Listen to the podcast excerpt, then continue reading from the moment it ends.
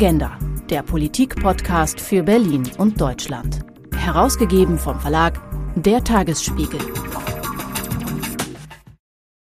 Herzlich willkommen zu unserem Agenda-Podcast des Tagesspiegels. Schön, dass Sie wieder dabei sind. Diese Folge wird unterstützt von Takeda. Tropenkrankheiten, kein Thema, oder? Die sind ja weit, weit weg. Von wegen. Mittlerweile sind sie näher, als die meisten von uns sich das vorstellen können. Mit dem fortschreitenden Klimawandel finden sie langsam auch einen Platz mitten in Europa. 1,7 Milliarden Menschen sind derzeit weltweit durch vernachlässigte Tropenkrankheiten in Gefahr. Noch werden Tropenkrankheiten mit Armut in Verbindung gebracht, doch die globale Erwärmung schreitet stetig voran. In gerade mal 30 Jahren könnten durch eine veränderte Ausbreitung von Mücken sich eine halbe Milliarde Menschen mehr dem Risiko von Truppenkrankheiten aussetzen. Am 30. Januar dieses Jahres fand der World Neglected Tropical Diseases Day statt, ein Tag, der den Blick dahin richtet, wo die wenigsten von uns hinschauen. Was ist also zu tun? Welche Chancen gibt es und wie sehen die ganz realen Gefahren aus?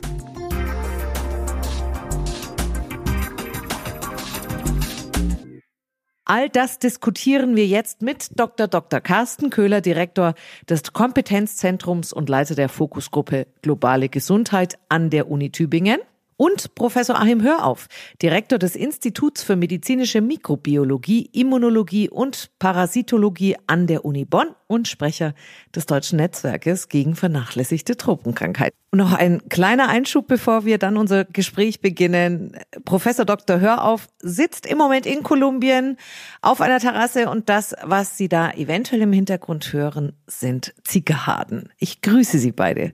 Sie, hallo Vorteile. Wenn es um vernachlässigte Tropenkrankheiten geht, ich richte diese Frage an Sie beide. Wir kürzen im weiteren Verlauf diese Begrifflichkeit mit NTD, also der englischen Bezeichnung, ab. Wo stehen wir da? Fünf vor zwölf oder fünf nach zwölf? Ja, das ist ein bisschen auch abhängig von der Sichtweise. Also wenn man sagt fünf nach zwölf, äh, impliziert das ja, wir können äh, schon fast wieder äh, fatalistisch die, die Dinge aus der Hand legen und nichts mehr tun. Also insofern würde ich sagen, wir sind fünf vor zwölf, weil die Dynamik einer jeglichen Entwicklung ja auch immer neue Fragen aufwirft. Also es ist sicher äh, eine Zeit lang hat es so ausgesehen, als käme man gut voran mit äh, der Elimination vieler Erkrankungen. Und dann kam die Corona-Pandemie. Das hat uns in vielen Bereichen zurückgeworfen.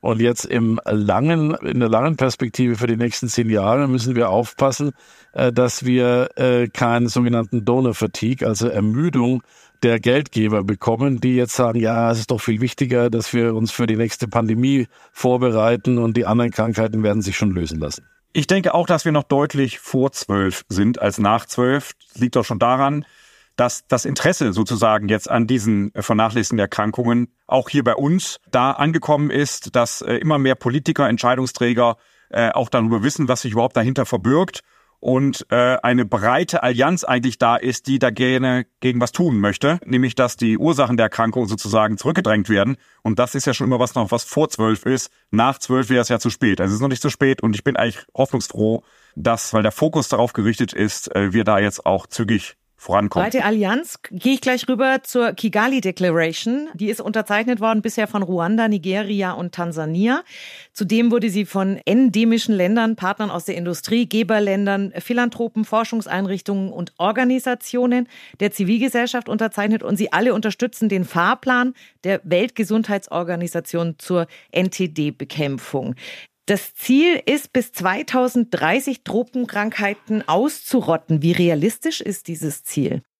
Naja, also man muss äh, das noch ein bisschen differenzieren. Äh, da ist die WHO jetzt selber einen riesen Schritt weitergegangen im Vergleich oder auch die Gebergemeinschaft im Vergleich zur Vorgänger-Declaration, der London Declaration, wo man gesagt hat, Elimination ohne eine quantitative Zahl einzuführen. Jetzt geht man da weiter und sagt, es sollen äh, letzten Endes 100 Länder zumindest eine Krankheit eliminiert haben und die Lasten äh, für die Patienten sollen sich um 90 Prozent reduzieren.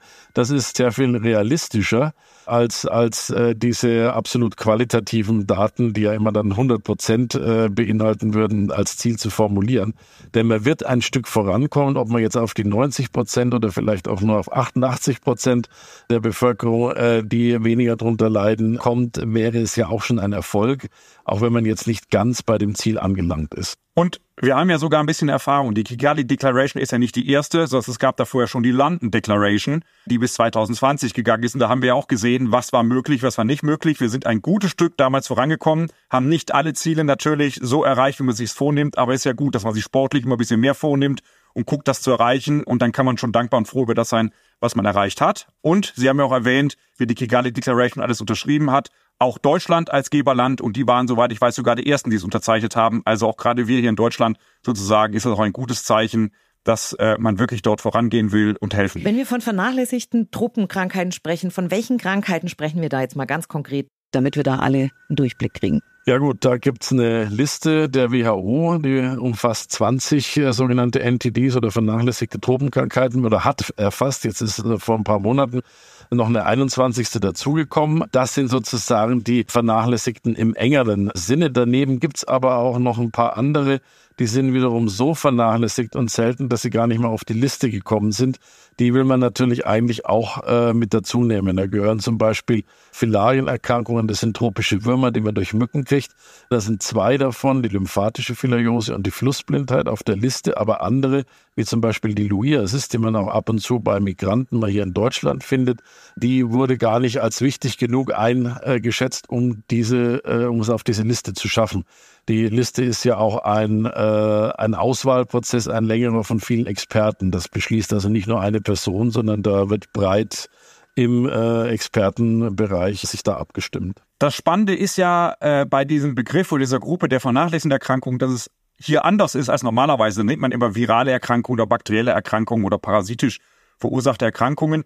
Hier hat man einfach eine Gruppe von Erkrankungen zusammengeschlossen, die sowohl, wo die Erreger Ektoparasiten, also Parasiten sein können, Würmer, Pilze, Einzeller, Bakterien, Viren und sogar Gifte, Schlangengifte, zum Beispiel Schlangengifte.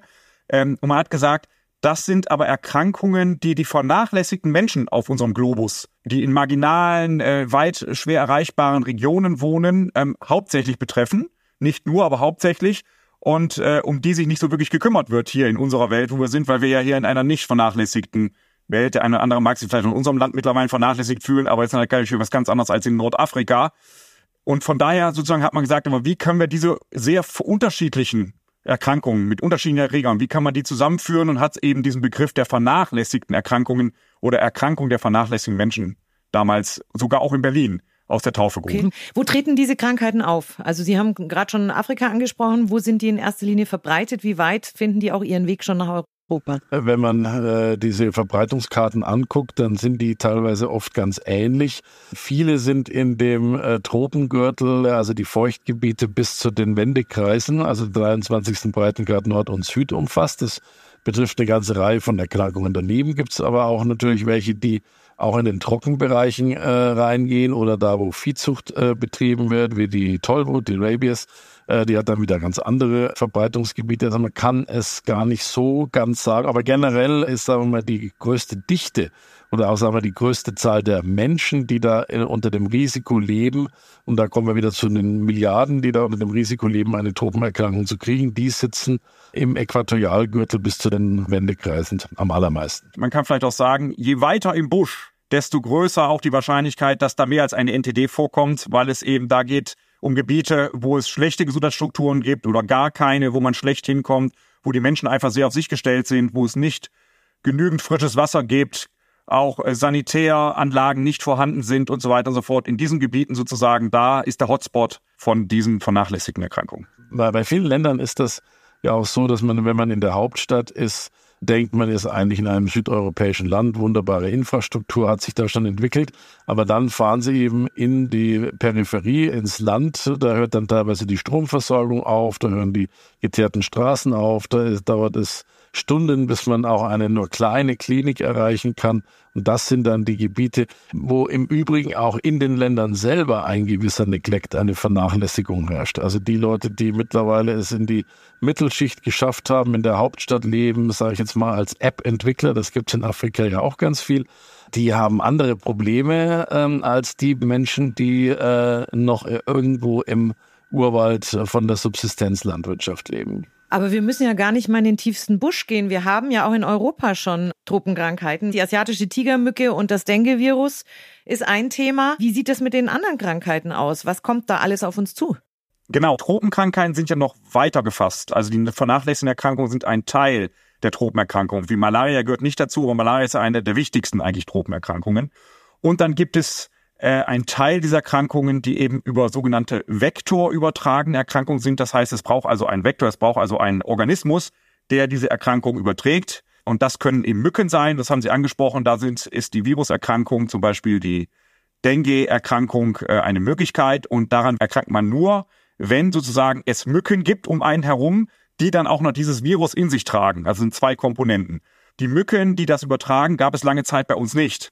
Die sind mittlerweile jetzt aber auch in Europa angekommen und somit ist das Potenzial natürlich da, dass diese Mücken auch zum Beispiel das Dengue-Virus übertragen können. Es geht natürlich nur, wenn das Dengue-Virus auch angekommen ist.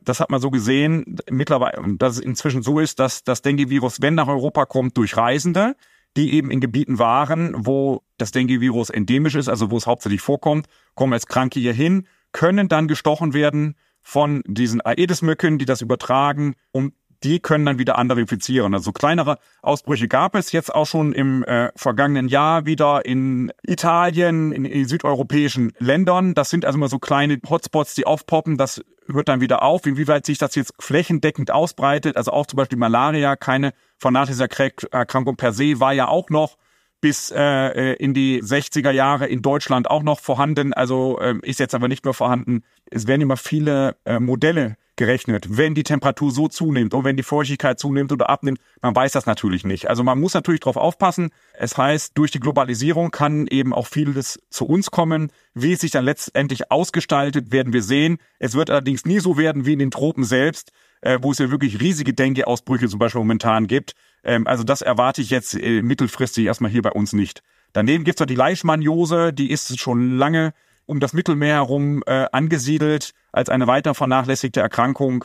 Und Tollwut gehört auch zu den vernachlässigten Erkrankungen, haben wir hier so mal terrestrisch, also in den Tieren, die auf dem Land leben, ausgerottet in Europa, aber in den Fledermäusen so ist es ja auch noch möglich, dass es das gibt. Also da haben wir natürlich auch eine Erkrankung, wieder eine Viruserkrankung äh, von den vernachlässigten Erkrankungen, die auch hier bei uns vor Ort da ist. Von daher ist es gut, dass man den Begriff vernachlässigte Erkrankungen kennt weil es ist eben nicht nur im Busch, sondern es kann auch vor der Haustür sein. So wie ich Sie jetzt gerade verstanden habe, heißt das, der Klimawandel ist nicht unbedingt eines unserer größten Probleme.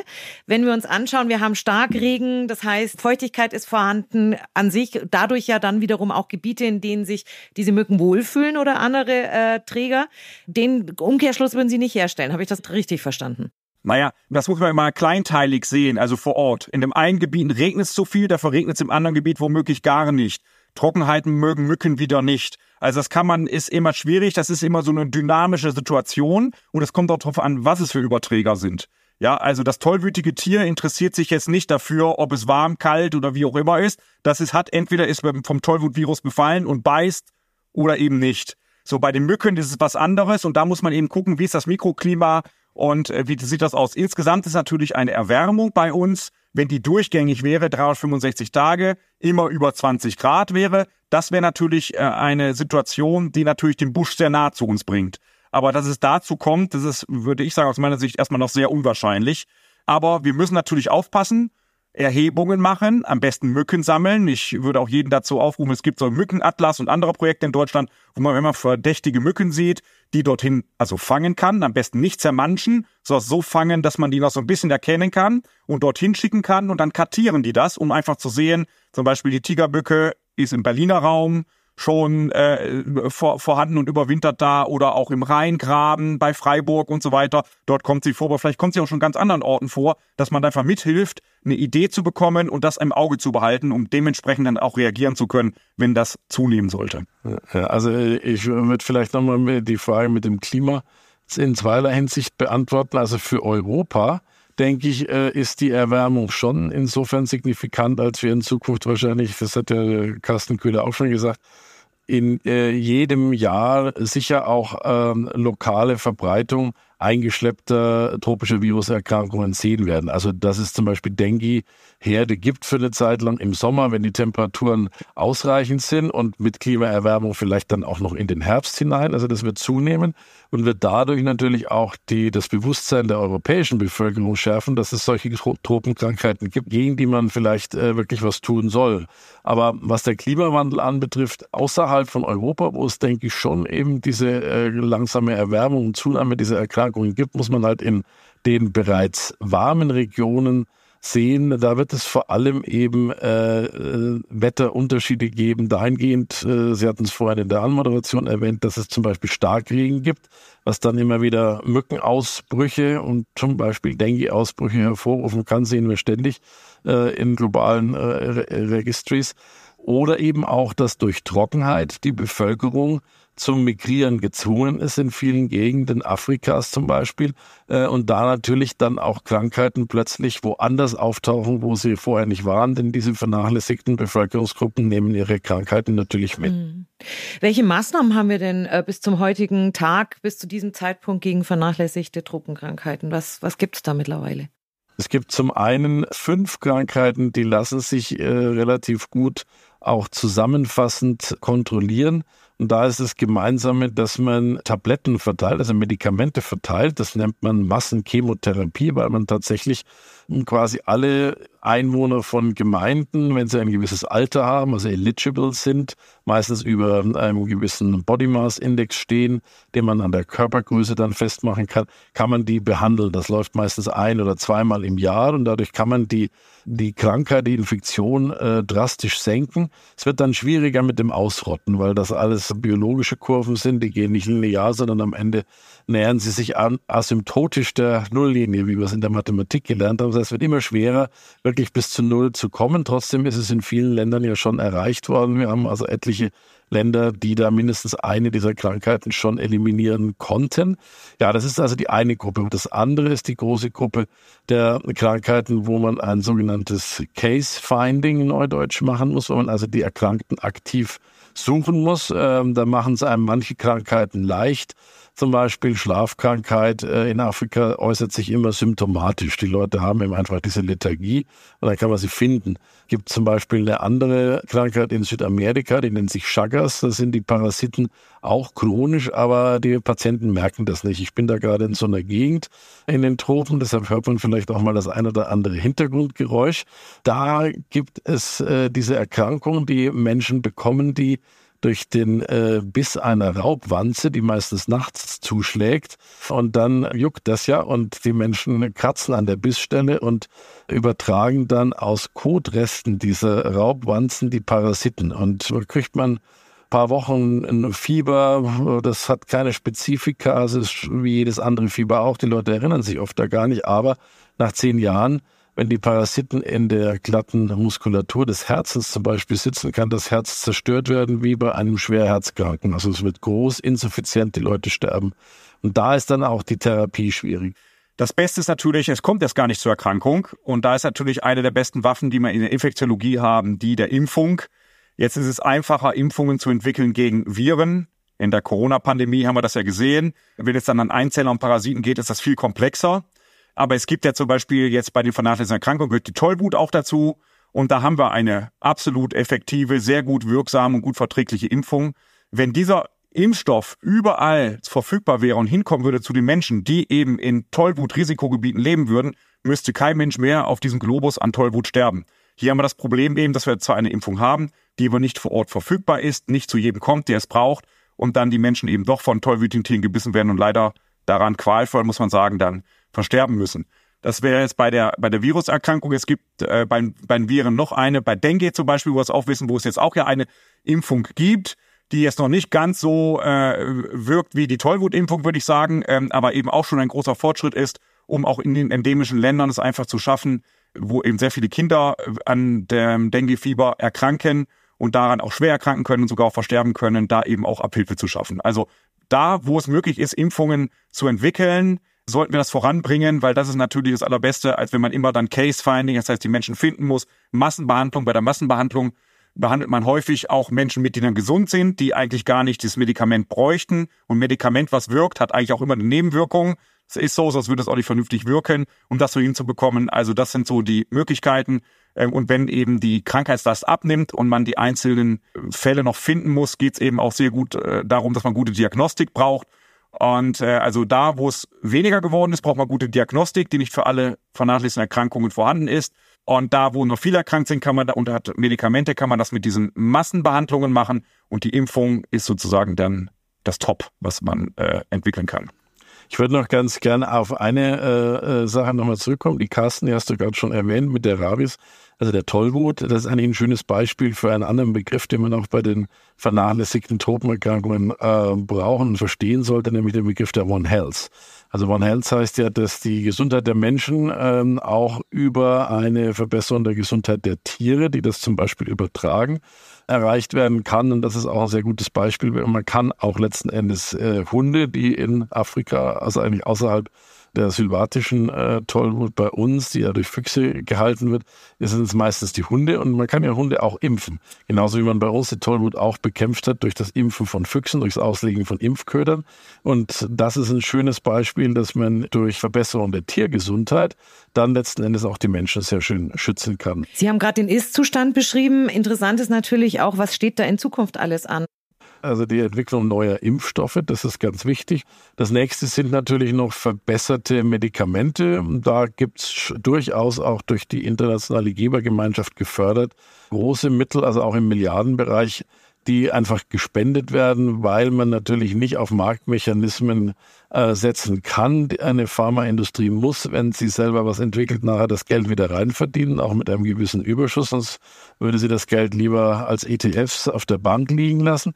Und ein sehr schönes Beispiel ist die Entwicklung einer äh, Medikation gegen die Schlafkrankheit. Die war früher, äh, war es notwendig, äh, die Medikamente äh, parenteral, also durch Spritzen zu verabreichen. Das musste immer in Krankenhäusern sein. Wenn Sie jetzt irgendwo in der Demokratischen Republik Kongo leben, in einem Schlafkrankheitsgebiet und Sie werden diagnostiziert und das heißt dann, ja, das Krankenhaus hier 20 Kilometer weg äh, kann Ihnen äh, zwei Wochen eine Therapie verabreichen, dann ist das für so ein äh, Bauern äh, fast ein No-Go, denn die 20 Kilometer, da braucht er ein paar Stunden hin. In der Zeit hilft ihm niemand auf seinem Acker äh, äh, die, die Früchte zu ernten fürs tägliche Essen. Dann sagt er, nee, das kann ich nicht, da muss ich meine Kinder ernähren. Jetzt ist das so, das ist wirklich ein Paradigmenwechsel durch ein neues Medikament, das ist rein oral verfügbar. Da kann man dem Bauern also die Tabletten dalassen und sagen, du nimmst die jetzt jeden Tag, morgens und abends, wir kommen nach einer Woche wieder und gucken, ob es dir besser geht.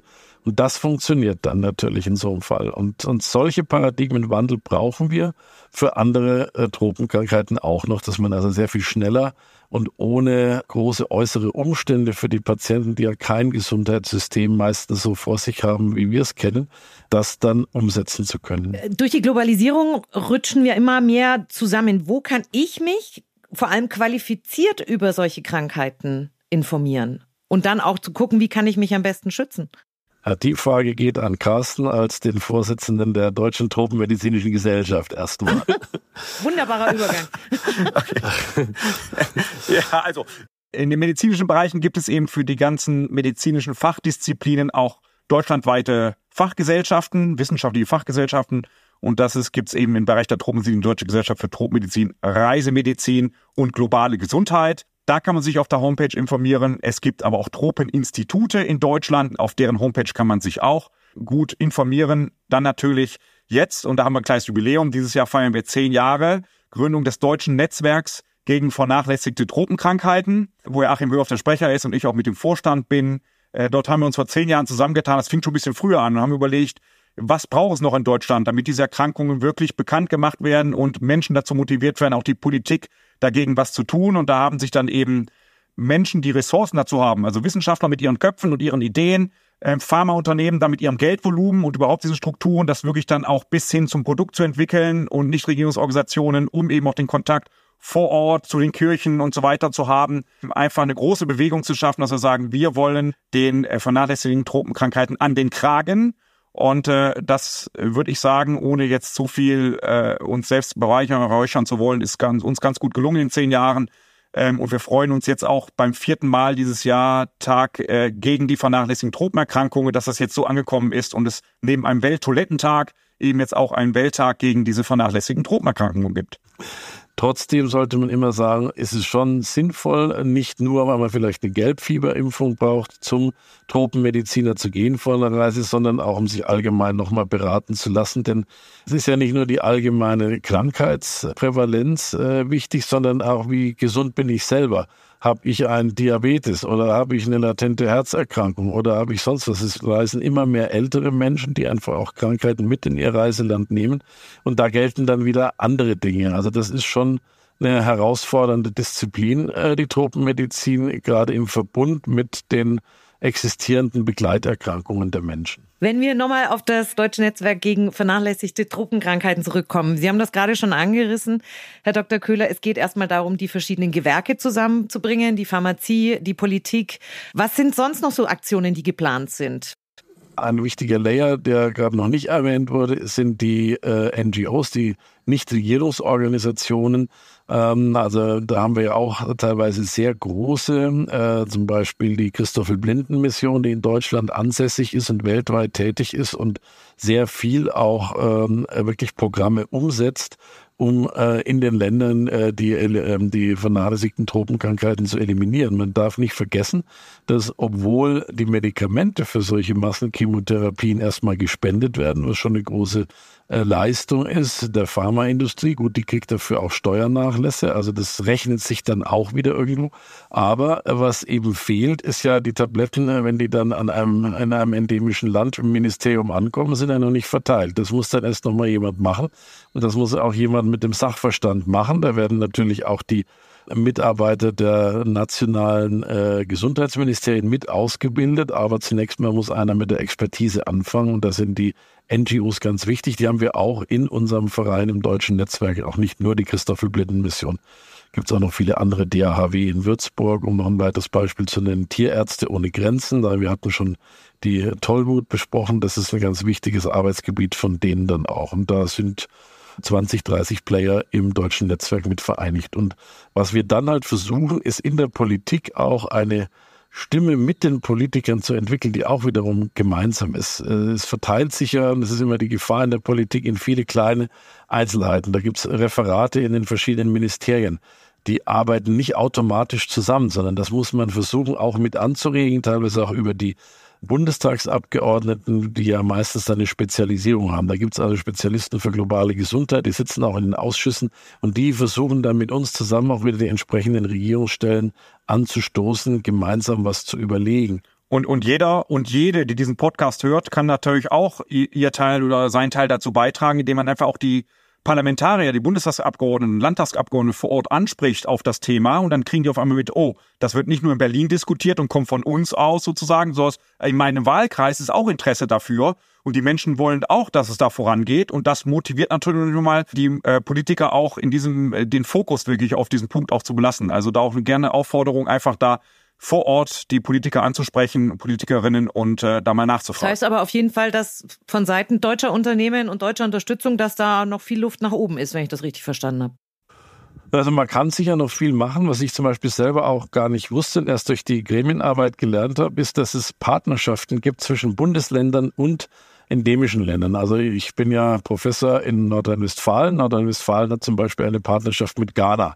Äh, Rheinland-Pfalz hat eine mit Ruanda. Ruanda ist ja so ein Vorzeigestaat geworden mit guter Infrastruktur. Das soll äh, ein Vakzinezentrum aufgebaut werden. dass die afrikanischen Länder äh, durch die Entwicklung weiteren Know-hows dann auch zu eigenen Schritten besser in der Lage sind und nicht immer nach Europa gucken müssen. Das wollen wir auch gar nicht, sondern wir wollen letzten Endes das Know-how auch verteilen. Wie gesagt, es rutscht natürlich in Jahren knapper Haushalte und äh, in so einem sind wir ja, wie allgemein bekannt ist, nach hinten. Und wir hatten erst die Bundestagsdebatte zu diesem Thema und es werden starke Einschnitte bei der globalen Gesundheit gemacht. Und da fehlt vielleicht auch ein bisschen dann das Verständnis dafür, dass man da langfristig sich äh, von Prozessen abkoppelt, die einem dann wieder auf die Füße fallen. Und mehr geht natürlich immer auf Ihre Frage äh, zugesprochen, weil jeder will ja auch mehr haben. Und wir sehen eben, dass es sozusagen insgesamt weniger wird. Aber ich glaube, ganz wichtig wäre es, hier nicht diese Einschnitte so zu machen, weil auch die Ausgaben, die für globale Gesundheit gemacht werden, sind ja nicht der größte Posten im äh, Bundesetat, sondern der größte Posten im Bundesetat ist Arbeit und Soziales. Also wir geben das meiste Geld bei uns schon aus, um sozial die Menschen abzufedern. Aber gerade bei den Bekämpfungen von den vernachlässigten Erkrankungen geht es ja darum, Gesundheitssysteme vor Ort zu stärken und diese Menschen eben auch sozial auf ein, ein Level zu bringen, dass sie für ihr eigenes Leben sorgen können, dass sie Arbeitskraft einsetzen können und dann eben Dinge erwirtschaften können. Äh, also das passt eigentlich auch im Bereich Arbeit und Soziales. Da müsste vielleicht Absolut, ja. in der Zukunft angesiedelt werden. Äh, und wenn wir da so viel Geld für uns ausgeben, sollten wir vielleicht auch dran denken, eben auch an diese Menschen, die sonst nicht die Chance haben, sozusagen von also einem riesen Haushalt bedient zu werden, dass wir da auch ein Stück weit teilen und eben. Aber das ist eine der politischen Rahmenbedingungen, die Sie ganz klar fordern. Ja klar, also das, das muss man sehen, das ist eine Frage der Nachhaltigkeit, der mittelfristigen Wirkung. Und wenn das klappt und in den Ländern, in denen das klappt, da sieht man auch, dieses enorme Potenzial für eine Potenzierung. Also ich nehme jetzt mal das Beispiel Ghana, weil ich da selber seit 25 Jahren sehr viel arbeite. Die haben sich durch stabile politische Verhältnisse, es hat zu einem enormen Vertrauen auch der äh, Industrie für Investments geführt. Und wenn dann ein Land mal hier auch Steuereinnahmen hat, dann ist es ein extremer Potenzfaktor. Es muss natürlich in die Richtung der Sustainability, also der Nachhaltigkeit äh, gehen, dass das dann von dort verstärkt wird. Und das geht nur durch äh, Staaten, die auch gesundes Wirtschaftssystem haben, die vor allem dann Krankenversicherung und Health System aufbauen, das ist ja auch ein SDG-Goal. Wenn das erfolgt, dann sehen wir diesen zusätzlichen Schub, den es auch, denke ich, braucht, um die Krankheiten endgültig zu eliminieren. Sonst ist das immer wieder ein Nachgießen von Stiftungen aus Amerika und Europa und vielleicht auch China und natürlich auch aus der arabischen Welt, die ja auch Geld hat. Aber das muss sich verselbstständigen in den Ländern, sonst wird es auf Dauer nicht funktionieren. Aber Herr Dr. Köhler, benennen Sie mir bitte nochmal, wir haben es jetzt gerade gehört, das sind unter anderem die Regierungen vor Ort. Welche Akteure und Stakeholder braucht es ganz klar, um gegen NTDs vorzugehen? Braucht erstmal die Akzeptanz in der breiten Bevölkerung, dann braucht es Anschubsfinanzierung, Förderungen aus dem öffentlichen Raum, das heißt also öffentliche Gelder von den Ministerien der Länder, die mitmachen und dann von EU-Ebene auch, äh, gerne auch von philanthropischen Gesellschaften, die sozusagen auch sich dem der Bekämpfung der äh, NTDs verschrieben haben, um dann sozusagen erstmal Anschub, äh, die Forschungsideen voranzubringen. Und wenn es dann wirklich dazu kommt, dass Produkte äh, so weit entwickelt worden sind, dass sie in großen klinischen Studien getestet werden müssen. Und wir alle sind ja mittlerweile Fachleute nach der Corona-Pandemie und wissen, was es heißt Phase 1, Phase 2, Phase 3 und Phase 4. Dann kommt spätestens ab der Phase 3 müssen dann eben auch die großen Pharmaindustrien mit dazukommen, weil die nur die Kapazitäten haben, diese Studien wirklich auch durchzuführen und die Produkte dann an den Markt zu bringen. Und wenn das Produkt dann am Markt ist, dann braucht man natürlich wieder die sogenannten Implementeure, was äh, Achim Möhrer schon beschrieben hatte. Es bringt ja nichts, die in die Hauptstadt irgendwo in den Tropen abzuliefern, die Medikamente, so wie kommen die dann wirklich in diesen, in den Busch dorthin? Das ist also auch ein ganz, das, also von der Idee über sozusagen die Laborarbeit, dann über die klinischen Studien bis hinter zur Verteilung und dass das auch eingenommen wird. Das ist alles notwendig. Herr Kasten hat gerade die Pharma noch erwähnt und da ist, glaube ich, auch ein wichtiger Begriff, den wir hier noch in dem Zusammenhang reinbringen muss, die sogenannten Push-Mechanismen. Also wie kriege ich denn auch dann die Pharma dahin, dass die äh, so ein Commitment auch wirklich durchführt? Man muss sich überlegen, eine Entwicklung eines neuen Medikamentes kostet ja zwischen ein paar hundert Millionen und einer halben Milliarde. Also dieses Geld wird natürlich nicht intern privat von einer Pharmafirma gestemmt, dann würde die in ein paar Jahren pleite gehen, wenn das nicht irgendwo auch wieder reinkommt. Das muss letzten Endes durch eine volumensunabhängige Vergütung ersetzt werden. Ganz ähnlich, wie wir es derzeit diskutieren für die Antibiotika, wo ja auch wenig Entwicklung ist, also schon für europäische Antibiotika, weil der Markt nicht genug hergibt. Und äh, da gibt es jetzt verschiedene Möglichkeiten, also Steuernachlässe. Es gibt auch ein sogenanntes Voucher-System, wo man dann ein solches, wenn man ein solches Medikament zusagt, sich also committet, Neudeutsch, das zehn Jahre zu vertreiben, dann einen Gutschein bekommt, wo man eine Expressbehandlung bei der Zulassung eines anderen Medikaments dafür beantragen kann.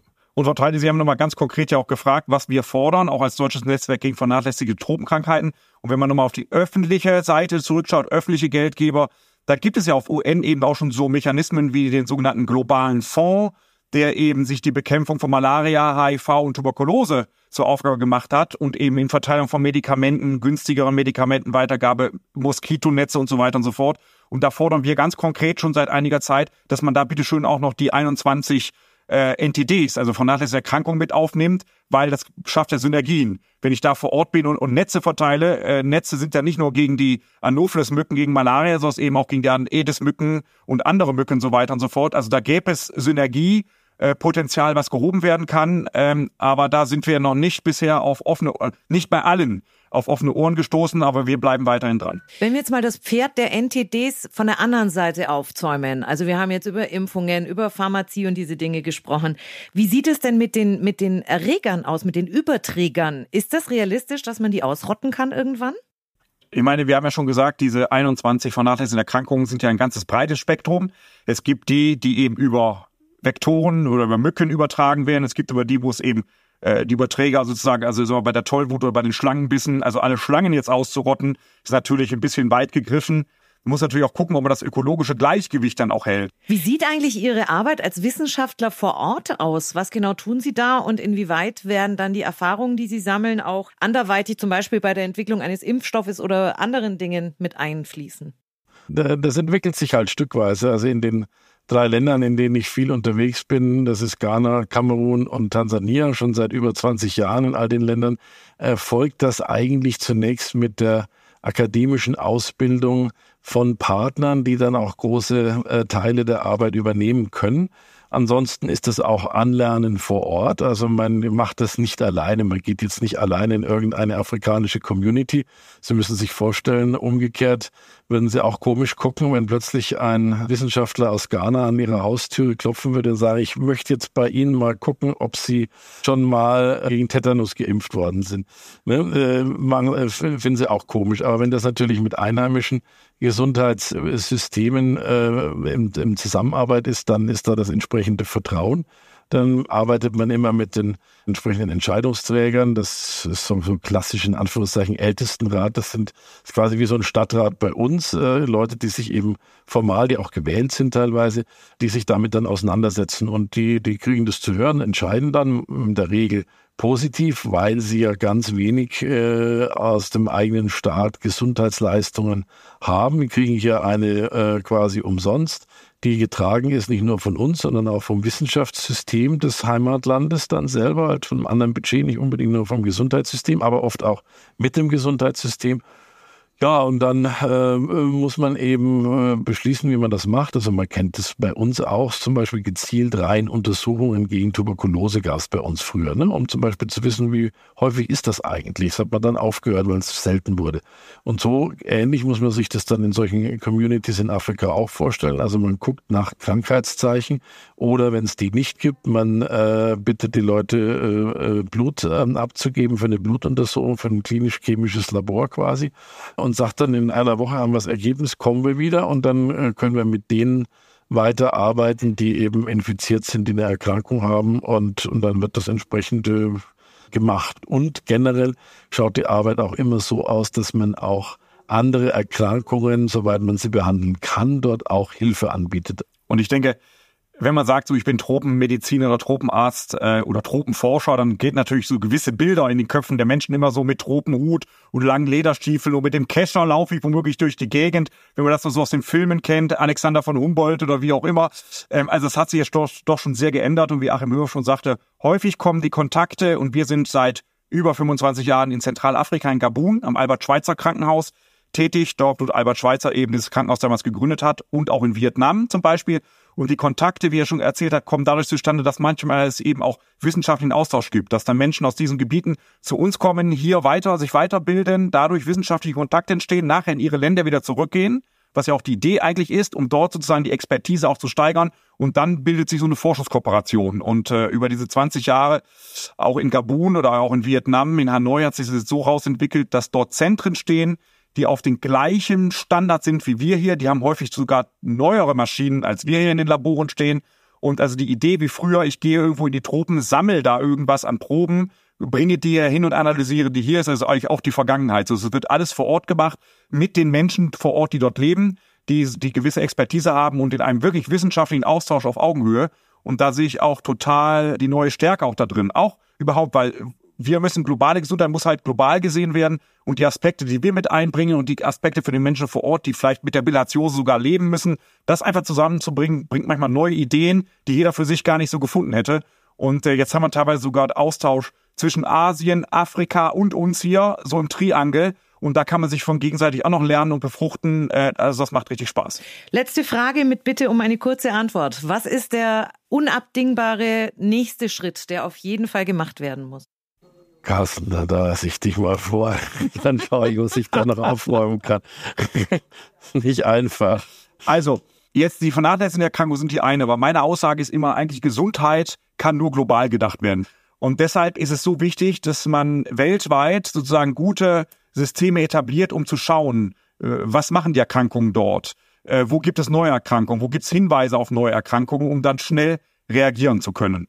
Und äh, weil wir sind so vernetzt, wenn man sich einmal anguckt, ich finde immer so faszinierend, wenn man unseren Globus sieht und da drauf all die Flugzeuge, die hin und her fliegen. Man sieht ja fast unseren Globus nicht mehr, äh, weil so viele Flugzeuge hin und her gehen. Also innerhalb von 24 Stunden kann eigentlich jeder Erreger, wie auch immer, jeder Organismus irgendwo anders mittlerweile auf diesem Globus sein äh, und sich dort ausbreiten oder auf Eifel da schon mal hinkommen äh, um das einfach im Blick zu haben. Ähm, äh, das, denke ich, ist der erste Schritt, sich dem bewusst zu sein und Systeme zu schaffen, dass man sich austauscht, sofort zusammenarbeitet, nicht im Wissenschaftsbereich sagt, ah, ich behalte mal die Informationen für mich, weil ich dadurch dann vielleicht äh, schneller und der Einzige bin, der eine tolle Nachricht rausbringen kann und ein tolles wissenschaftliches Papier schreiben kann und damit ein toller Professor, Professorin bin, ähm, so dass dieses Miteinander, äh, dass das sehr wichtig ist und ähm, dass wir einfach auch verstehen, dass auch die Erkrankung im Busch auch uns hier betreffen können und dass wir, die wir mehr äh, Potenzial wenigstens äh, vom Geld her, von dem Wirtschaftsfaktor her noch wenigstens haben,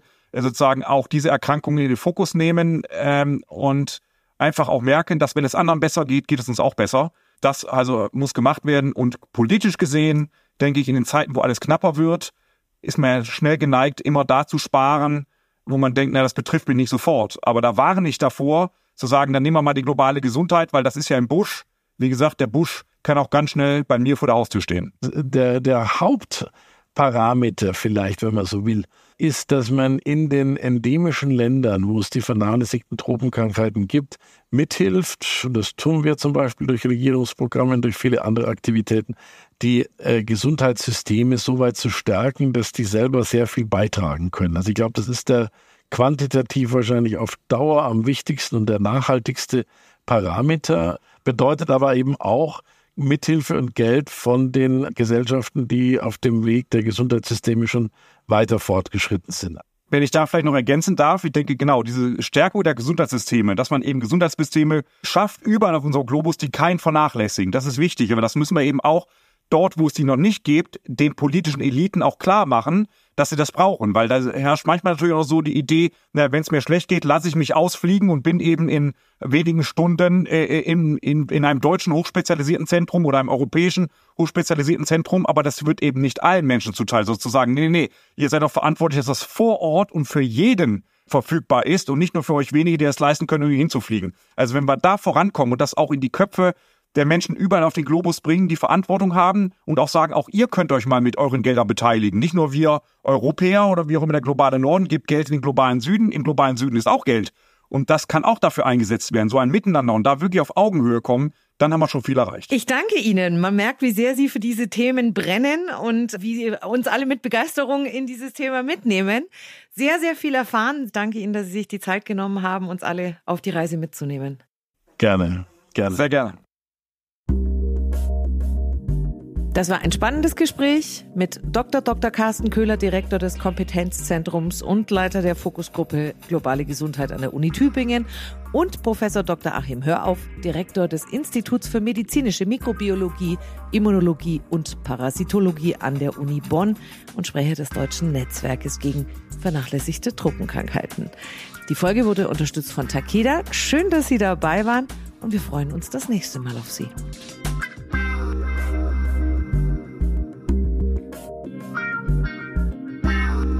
Agenda, der Politik-Podcast für Berlin und Deutschland. Weitere Informationen unter agenda-podcast.de.